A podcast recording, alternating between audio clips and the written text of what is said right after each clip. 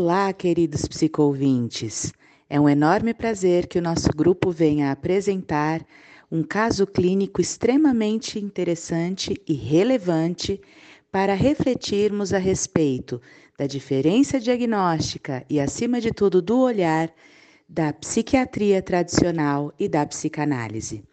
O nome do artigo discutido é DSM-5 e psicanálise, uma discussão diagnóstica.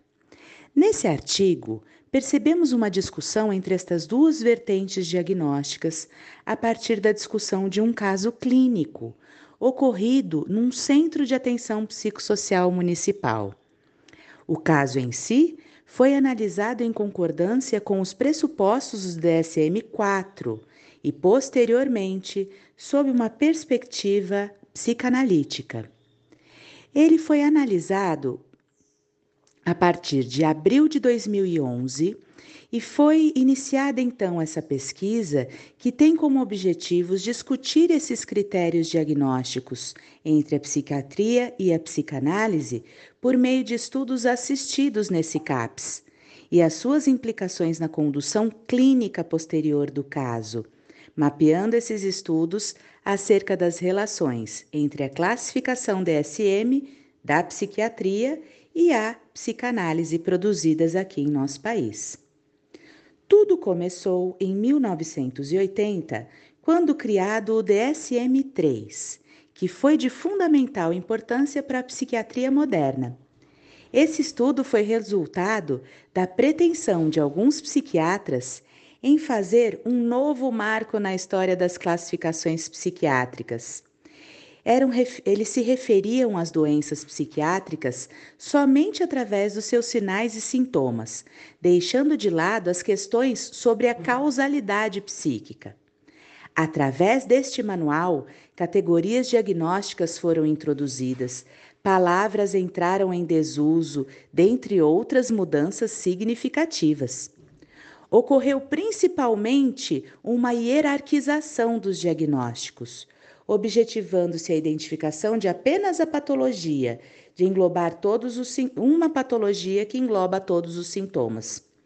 Em 87, a partir de, dessa hierarquização e dos eixos diagnósticos, isso entrou em desuso e foi substituído pelo conceito de comorbidade. Assim, o paciente poderia ter vários diagnósticos em eixos distintos. Esse conceito continuou presente no DSM-4.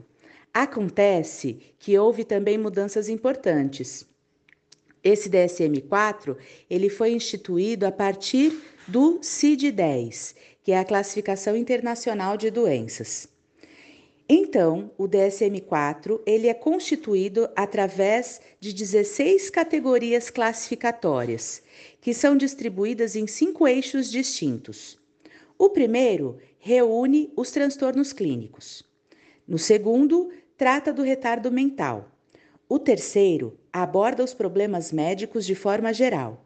O quarto, que descreve os problemas psicossociais e ambientais que se relacionam ao transtorno mental que o próprio indivíduo apresenta. E o cinco, que é uma escala de avaliação global de funcionamento. Esses integrantes da força-tarefa que reorganizaram o DSM se, intitulam, se intitulam neocrapelianos. Kreplin desconsidera os processos psicodinâmicos e descreve apenas as causas endógenas e exógenas da loucura, aquelas que vêm de dentro e de fora.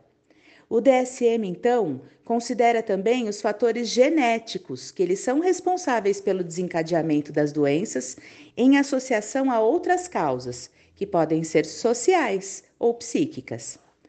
Para Kreplin, a classificação da doença mental deve ocorrer baseada nas causas, nos aspectos biológicos e orgânicos e nos fenômenos mentais relacionados.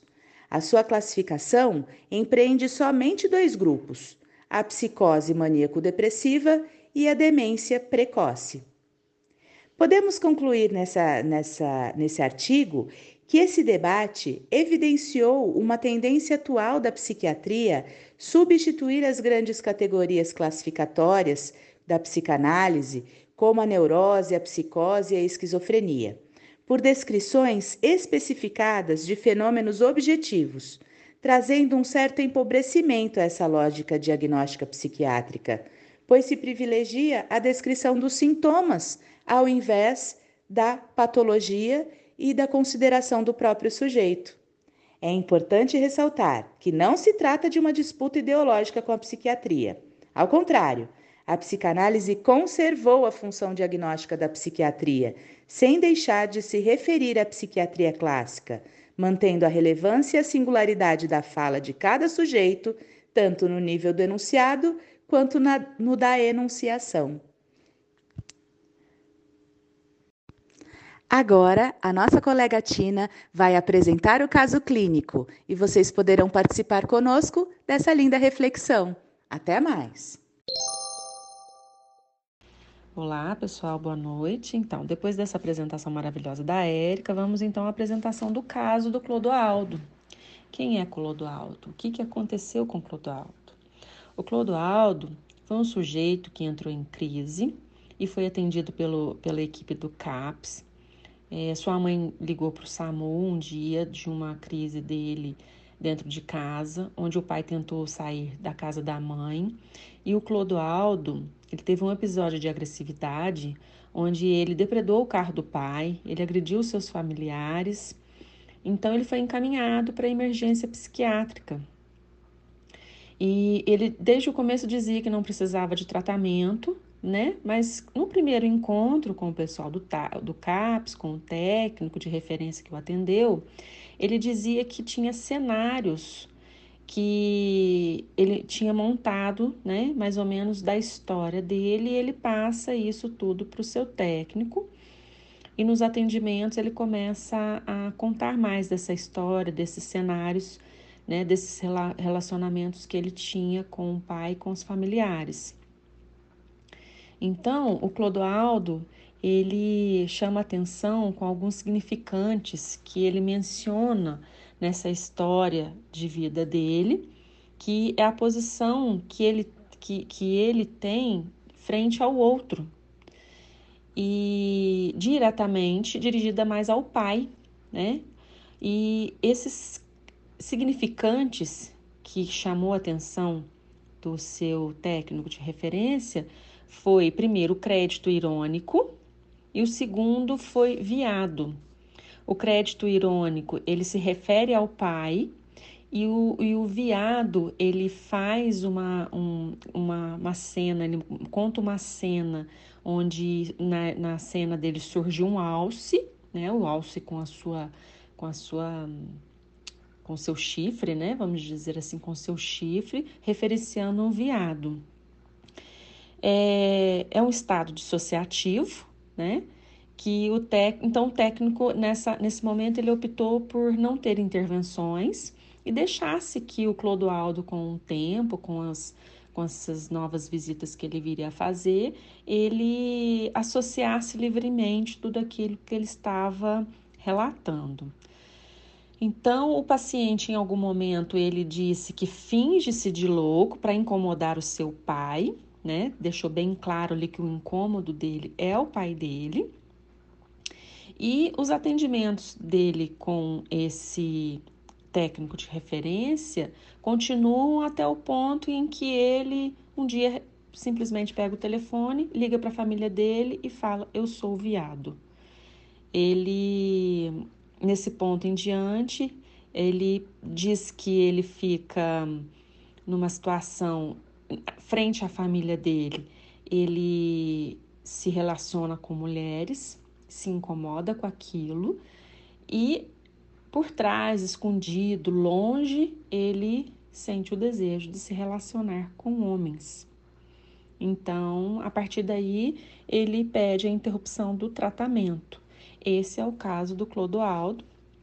E a partir dessa discussão né, que o texto nos provoca entre a, o caso, né, do caso entre uma visão, as duas vertentes, a psiquiatria e a psicanálise, né, onde uma é baseada no DSM, a outra é baseada nas estruturas psíquicas, é, nós teremos aí os nossos colegas para discutir e explicar cada caso. Então, pessoal, como a Erika né, deu uma comentou aí na introdução, é, o DSM ele veio mesmo para colocar um, um padrão nos critérios de, na hora de diagnosticar né, algum caso. E dentro dessas categorias, existem alguns eixos. O primeiro eixo fala muito a respeito dos transtornos clínicos, né? E é mais esse eixo que foi apresentado nesse caso do Clodoaldo. E foi feita uma análise, né, pelo DSM, e essa análise, essa fundamentação analítica, ela foi apresentado, né, que ele é esquizofrênico, paranoide, tem transtorno explosivo intermitente, transtorno de personalidade borderline, heteroagressividade, autoagressão, transtorno sexual também, sem outra especificação. É, e houve uma ruptura aí né, na família, uma discórdia, né? É, em relação à prestação de serviço. Então, esse transtorno já coloca, já engloba muito o eixo 1, né, que fala dos transtornos físicos. É, ele também tinha algumas, alguns, algumas disfunções, algum, é um mau desempenho né, em relação à, à sexualidade. Ele, ele falava, né, ele julgava, ele de alguma forma chamava a atenção dos seus amigos em relação às suas preferências sexuais. E também a gente pode, a gente pode a gente estudou né, esse caso e foi apresentado né, uma grande esquizofrenia mesmo do tipo de paranoide porque a gente pode perceber os delírios dele, que eram alguns delírios bem, bem duplicados, né? Com vários temas, assim. Ele tinha muito delírio e tinha muito delírio visual também. Ele acreditava que, na verdade, esse delírio visual foi diagnosticado quando o técnico lá perguntou em relação à cor da camiseta, né? E ele falou outro tipo de cor. É, e a, a, ele tinha algumas alucinações, e é, uma das alucinações que o caso apresenta é uma alucinação de experiência religiosa. Então ele acreditava que a brisa que tocava no corpo dele era um toque de Deus, né? E, e com esse toque ele tinha força para mudar a vida das pessoas. Então esse é um tipo de alucinação que, que ficou bem claro, né? Então ele tinha uma percepção, uma forma, a percepção dele estava um pouquinho equivocada né? E também no eixo 1, é, a gente pode ver que ele tinha um transtorno explosivo intermitente, ele tinha um alto grau de agressividade e principalmente quando relata, é a Tina, né, que relatou que ele agride os pais, ele agrediu, né, o pai dele fisicamente, ele é, acho que depredou, né, o carro do pai, estava destruindo um patrimônio. E pra, na, no eixo 2 né, do DSM, a gente já pode colocar aí o transtorno de personalidade de borderline, né? Porque ele também demonstra um comportamento sexual bem promíscuo. Né? Ele fala que ele gosta de fazer sexo sem preservativo, mas ao mesmo tempo ele se sente muito culpado e com medo de ter adquirido alguma doença, né? E ser portador aí do HIV. Então, é, e esse, esse comportamento é um indicativo de autoagressão, né? Ele sabe que é errado, mas mesmo assim ele, ele continua fazendo. É uma coisa que pode influenciar muito, e na classificação de, do DSM fala que a perda e a separação parental precoce são mais comuns na história da infância dos indivíduos com transtorno de personalidade de borderline. Então, assim, é uma coisa que esse transtorno, né, é, bem vi, é, é muito visto diante de situações de separação, né, precoce, assim, dos pais. E é, ele também teve, né, essa agressividade em relação ao pai, é, que quando viu, né, essa separação, né, quando o pai foi visitar, ele estava indo embora, daí ele foi agressivo diante dessa separação. É, essa agressividade também é bem perceptível, né? Então é isso mesmo que eu queria comentar um pouquinho em relação a esse caso da SM. E ele também, só para finalizar, o paciente, ele tinha um temor de ser abandonado, né, pelo pai. E aí ele tipo assim uma raiva por causa disso, né? Eu acho que a separação, né, é, fez com que ele sentisse raiva, ele sentisse é, um rancor, né? Ele se sentisse rejeitado. E, e, e diante disso, né, ele começou a ficar agressivo. Ele começou a desenvolver esses transtornos aí que não é bem legal, que foi bem intenso e ele não conseguia mais controlar isso.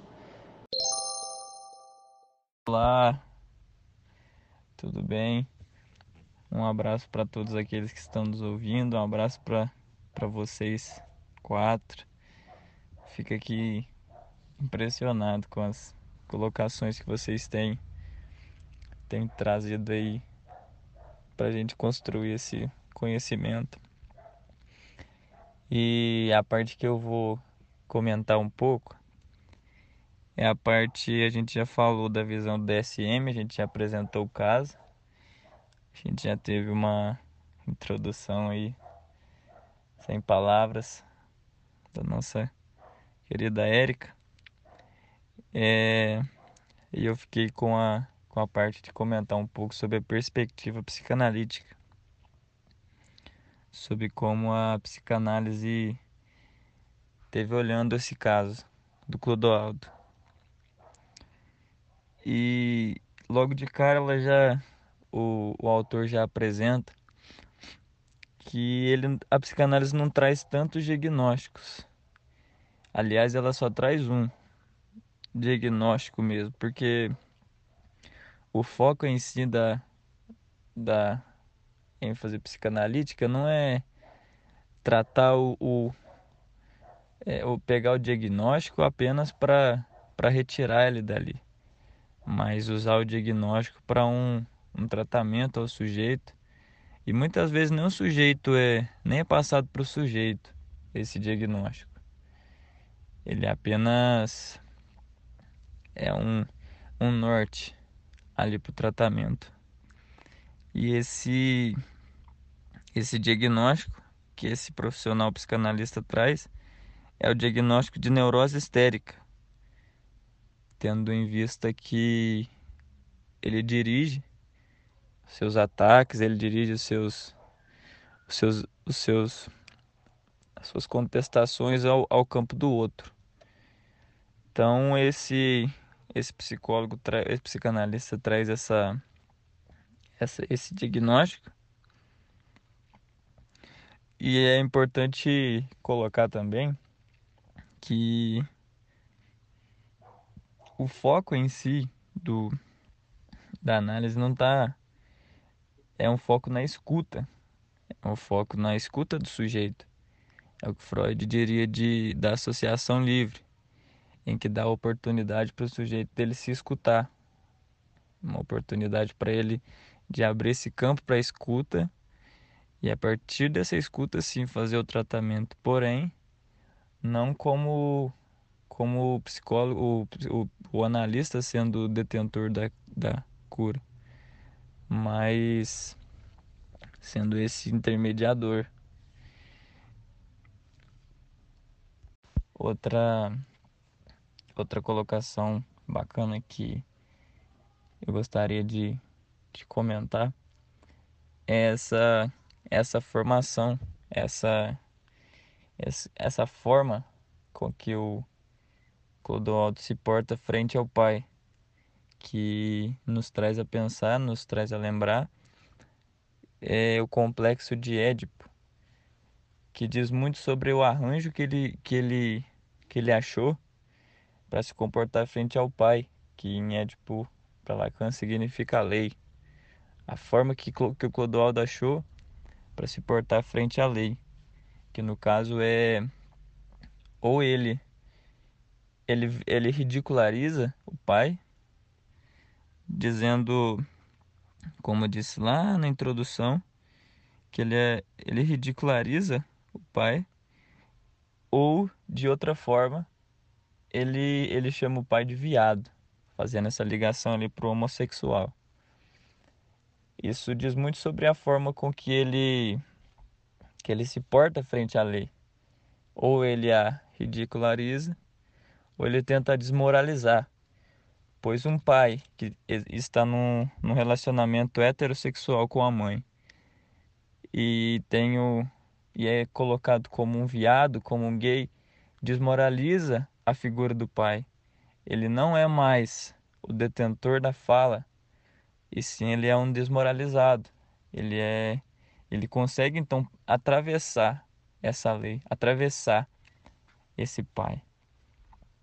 E finalizo fazendo essa colocação de que a psicanálise não procura apenas o diagnóstico, voltando a repetir, apenas o diagnóstico do sujeito, mas ela procura o tratamento do modo de funcionamento do sujeito, tratando seus sintomas acessórios, ou seja, o que está causando os sintomas aparentes, o que está causando no Clodoaldo essa raiva pelo pai, o que está causando nele, tendo em mente que esses sintomas são modificados de acordo com a sua dinâmica psíquica, que não basta só diagnosticar como um esquizofrênico, por exemplo, e pronto, tratar a esquizofrenia.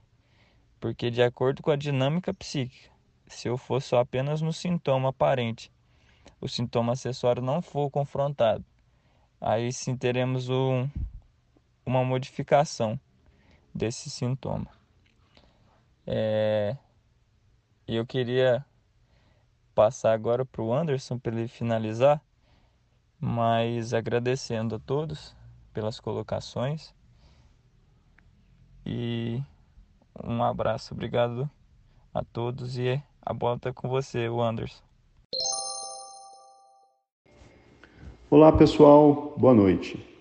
Conforme apresentado pela nossa colega Érica, a temática está na discussão entre o DSM e a psicanálise, trazendo para esta análise o caso clínico do sujeito Clodoaldo, exposto aqui por Tina. Natália trazendo os conceitos do DSM e Daniel os conceitos da psicanálise.